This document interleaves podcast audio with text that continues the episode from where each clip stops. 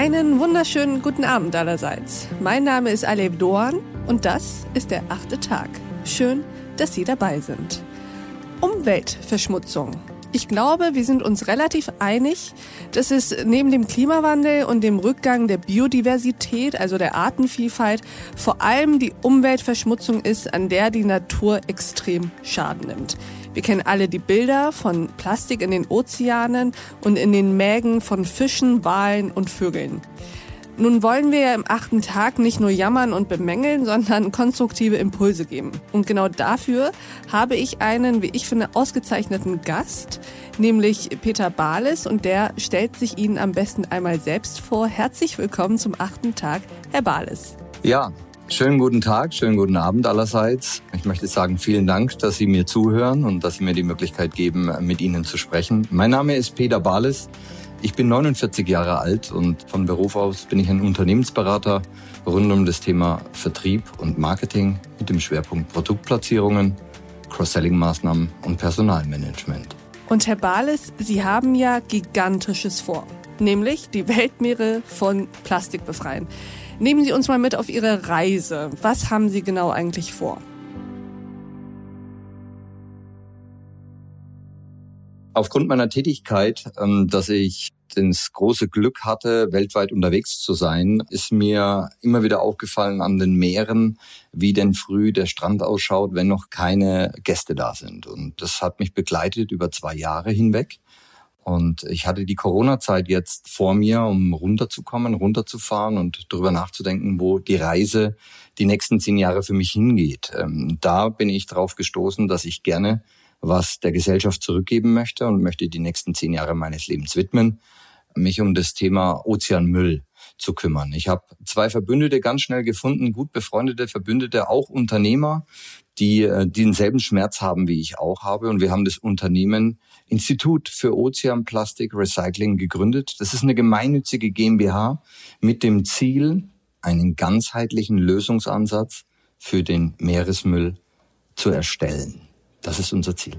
Und das Erstaunliche oder das Besondere ist ja, Ihnen geht es ja nicht nur darum, die Weltmeere von diesem Plastik zu befreien, sondern Sie gehen ja einen Schritt weiter und wollen dieses Plastik dann ja auch der Wertschöpfungskette wieder zuführen. Also Stichwort Kreislaufwirtschaft. Können Sie mal skizzieren, was genau Ihr Plan ist? Das Thema ist, wir haben uns ernsthafte Gedanken gemacht, warum so ist, wie es ist. Und was mir besonders gut an dem achten Tag gefällt, ist, dass wir jetzt mal nach vorne schauen, weil dafür stehen wir. Wir gucken in die Zukunft, wir nehmen frisches Denken mit und nehmen zur Kenntnis, dass wir die Herausforderungen haben und wir lösen sie jetzt. Wir sind darauf eingestiegen, dass wir gemerkt haben, dass es wirklich nach dem Verbrauch von Plastik durch den Endverbraucher keine Lösungsansätze mehr für die Industrie, für Unternehmen, gibt. Es gibt keine. Also das ist meistens auf Charity aufgebaut, auf Wohltätigkeit aufgebaut. Aber grundsätzlich ist jeder für dieses Thema offen, nur er findet keinen Zugang und keine Möglichkeit. Wenn ich es jetzt mal ganz grob skizziere, bedeutet das, wir fahren mit Schiffen auf die Weltmeere zu den Strudeln, greifen die wirklich mal an, also gehen mal wirklich auf das Problem zu, langen es an, greifen es an, sammeln diesen Müll ein, der im Übrigen Kunststoff, Alu, Schuhe, LKW-Reifen, das ist verrückt. Also was da alles drin ist. Wir sammeln das alles ein, bringen das an einen Hafen. Diesen Hafen und dieses Projekt nennen wir Silicon Harbor, bringen es dahin und stellen dann 100% sicher, dass dieser gefangene Rohstoff, so nenne ich es jetzt einfach mal in dem Stadium, dann auch nachhaltig wieder aufbereitet wird, im besten Fall zu Granulat verarbeitet wird und im Nachgang von dem Silicon Harbor wird ein Industriegebiet entstehen, wo sich Firmen ansiedeln können, die zu 100 Prozent sicher sein können, dass der gewonnene Rohstoff direkt aus dem Meer stammt und somit natürlich ein super Wirtschaftskreislauf da herkommt. In dem ganz einfachen Zusammenhang, der Endkunde möchte schon wissen und auch sicher sein, dass wenn dort steht aus recyceltem Plastik, dass es auch aus recyceltem Plastik entsteht. Und wir können dann, beziehungsweise die Firmen, die das tun, eine hundertprozentige Garantie aussprechen, dass Kunden für etwas mehr Geld vielleicht wie das frisch entstandene, aus Rohöl entstandene Plastik bezahlen und ein gutes Gewissen dabei haben. Wie genau sehen die ersten konkreten Schritte aus, um diesen Wirtschaftskreislauf anzukurbeln?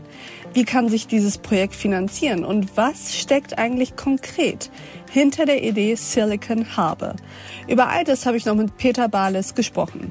Ich lade Sie herzlich ein, seinen Ausführungen zu folgen. Loggen Sie sich dazu ein auf thepioneer.de oder in Ihrer Lieblingspodcast-App, wenn Sie die gesamte Folge von der achte Tag hören möchten. Wenn Sie noch kein Pionier sind, dann würde ich mich freuen, wenn Sie es werden. Dann können Sie nicht nur diese achte Tagfolge hören, sondern auch alles andere verfolgen, woran wir täglich für Sie arbeiten. Weitere Podcasts, Newsletter, Artikel, Reportagen, Live-Journalismus und Veranstaltungen.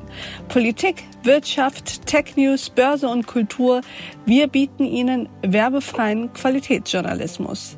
Das Einzige, was wir dafür brauchen, sind Sie. Ich wünsche Ihnen noch einen schönen Abend. Ihre Alev Doan.